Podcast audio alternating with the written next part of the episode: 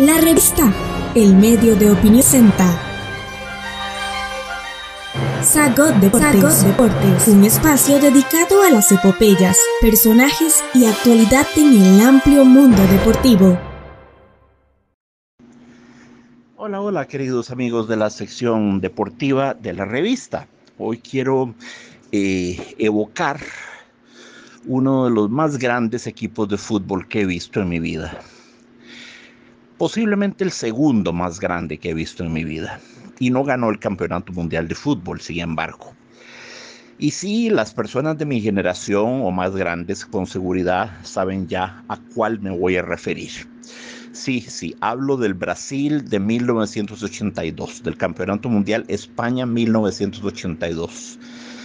Brasil llevó un equipo como no presentaba desde 1970, que fue la tercera Copa de Pelé, ¿verdad? La, cuarta Copa de Pelé, pero la tercera en la que ganó. La, toda la década de los 70 fue, fue mala para Brasil. Tuvieron participaciones discretas o grises en el 74, en el 78, pero en el 82 Bajo la dirección del nuevo técnico Tele Santana, Brasil recobró su viejo estilo, volvió a su vieja manera de jugar gozosa, alegre, pimentosa, desbordante de talento, a lo mejor del yogo bonito, gracias a la aparición, a la coincidencia histórica de una serie de grandísimas estrellas, ¿verdad? Era cuestión de ponerlas a jugar juntas. ¿Cuáles eran esas estrellas? Se los voy a decir. Era Zico, que era el número 10, Falcao, y no me refiero a Radamel Falcao, el colombiano que juega ahora, no, no, no. A ese le pusieron Falcao en honor a este otro gran futbolista de Brasil 82, Paulo Roberto Falcao. Y dos mediocampistas, tercer mediocampista, el famoso Sócrates, ¿verdad? Sócrates, este, eh, Sócrates Sampaio de Oliveira que jugaba con sus famosas, eh, sus, pases de taquito, ¿verdad? Que lo hacían famoso, eso era como su, su sello, su firma, su trademark, eran los pases de talón, ¿verdad? Y estaba Niño Cerezo, estaba Eder, un puntero izquierdo con un disparo a marco devastador, y los dos laterales, que por la izquierda era Junior, que se sumaba a jugar al ataque en el medio campo y construía fútbol, y Leandro por la derecha, que hacía también lo mismo. Fue un derroche de belleza lo que ese equipo ofreció desde que lo tomó Tele Santana en 1979, lo tomó y luego lo, todos los partidos amistosos que jugó en, los, en el 80, en el 81, derrotando a Alemania tres veces consecutivas, a Argentina, a Francia, a Inglaterra en el estadio de Wembley, eh, a Portugal, a quien se le cruzara en el camino lo derrotaba. Era, era, una, era una máquina de hacer fútbol con un tratamiento pulcro del balón, este, y con estos grandes genios que acabo de mencionar, que eran futbolistas muy creativos en cualquier situación. Por mal que anduviera el equipo, podían sacarse del sombrero una paloma o un conejo y resolver el partido con una genialidad individual absolutamente imprevisible. Quien los vio jugar sabrá perfectamente a lo que me refiero y quien los vio jugar no los olvida. Ese es el tipo de equipo que uno no olvida nunca. Es el tipo de equipo que uno ve una vez en la vida o dos quizás, con suerte, ¿verdad? Eh, quienes no lo vieron, pues bueno, ahí están los videos, siempre se pueden consultar en, YouTube. Pero quienes no vieron jugar a ese Brasil de 1982, que no ganó, eh, quienes no lo vieron jugar no saben, amigos, perdonen que les suene tan pesado, no saben exactamente de todo lo que el fútbol es capaz. No saben hasta qué punto el fútbol puede ser concebido y practicado artísticamente.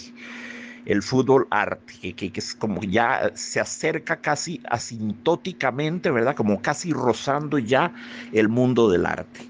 Sócrates, Falcao, Zico, Eder, Junior, Leandro, Cerezo, eran futbolistas que dibujaban su fútbol, eran, eran orfebres del fútbol, eran filigranas lo que hacían con el balón y el equipo jugaba hermosamente, su, mecánica de conjunto era bellísima bellísima. Yo lo seguí durante mucho tiempo antes del Mundial del 82, bueno, los dos años anteriores que los tuvo Tele Santana, los vi hacer diabluras y hacer cosas extraordinarias. Y luego en el Mundial eh, vencieron a Rusia, a la Unión Soviética 2 a 1 vencieron a Escocia 4 a 1, vencieron a Nueva Zelanda 4 a 0, vencieron a la campeona vigente Argentina 3 a 1 y cayeron en una mala tarde, cayeron en el estadio Sarriá de, de, de, eh, de Cataluña, un estadio que ya ni siquiera existe, era un estadio pequeñito. Ahí cayeron en, en, en la segunda ronda contra Italia. A Brasil le bastaba con un empate para seguir adelante, ¿verdad? Porque Italia le había ganado a Argentina 2 a 1, Brasil le había ganado a Argentina 3 a 1. Entonces llevaban ventaja de goles, de tal manera que Italia estaba obligada a derrotar a Brasil. Brasil hasta con un empate seguía. Pero Brasil, en lugar de jugar profilácticamente, cautelosamente, prudentemente, avaramente, cicateramente, eh, la situación se los permitía, podían haber salido con una alineación ultra defensiva, puesto que a ellos no les surgía ganar, era Italia la que les surgía ganar. Haber venido a enconcharse atrás y a mandar esporádicos contragolpes para jugar y sorprender a los italianos a contrapié y meterles sus, sus zarpazos, ¿verdad? podrían haber planteado el juego en esos términos, pero ese Brasil era tan generoso, eh, tan, eh, su vocación era dar espectáculo, es que era, era un equipo de artistas. Eh, para ellos, no, más que el resultado, importaba cómo se trataba el balón. Eran estilistas, de nuevo, eran poetas del balón. Eh, lo que pasa es que, claro, hay situaciones en las que no se puede ser tan poético, ni tan lírico, ni tan romántico. Hay que ser más pragmático y más realista, aunque eso afee el juego, aunque eso degrade estéticamente el juego. Italia jugaba horrible. Italia pasaba enconchada atrás, allá en el fondo, y mandaban los, de los, los contraataquillos de siempre, lo que siempre han jugado, ¿verdad? El catenacho y de meter hombres en punta y con, con balones, ¿verdad? En este caso, Paolo Rossi. Eh, a eso, se limitaba, a eso se ha limitado siempre el planteamiento de Italia, esa es la verdad. Y, les ha funcionado. Y a veces no les ha funcionado. Tienen ahora ya 10 años en que no les funciona para nada, ¿verdad? más de 10 años. Este, ya ni van a los mundiales, ni siquiera clasifican. Pero bueno, esa tarde tuvieron su tarde. Paolo Rossi tuvo la tarde de su vida y le hizo tres goles a Brasil. Paolo Rossi que venía saliendo de una, de una, mm, había pasado dos años sin jugar fútbol porque lo habían encontrado culpable eh, de, de un oscuro, muy sórdido negocio de apuestas clandestinas, a él y a varios otros futbolistas. Era básicamente un delincuente, Paolo Rossi, eso era, un delincuente. Había estafado gente mediante el sistema de apuestas clandestinas. Eh, en lo que se llamó el totonero en, italiano, el, famoso escándalo del totonero, el toto pero negro, negro, ¿verdad? como dice la lotería negra, ¿verdad? La, lotería, la lotería mafiosa, la lotería amañada, la lotería arreglada, y él, había, él había, Paul Rossi había arreglado varios partidos, este, em, para favorecer ciertos apostadores y no a otros. Así que ese fue el ese fue la, la clase de ralea, esa fue la clase de ralea que derrotó a Brasil en 1982. Pero es curioso, como decía Borges, recuerden amigos, hay derrotas más eh, dignas que la victoria. La gente se acuerda más de ese Brasil que de Italia.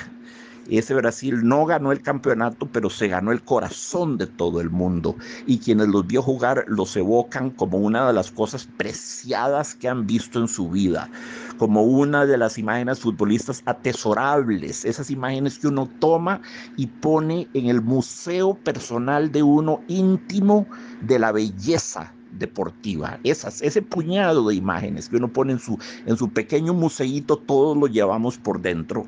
Ahí llevamos a Brasil 1982, quienes lo vimos jugar. El equipo que combinaba eficacia con creatividad, con poesía, con fantasía, con improvisación y que desbordaba de talento, ¿verdad?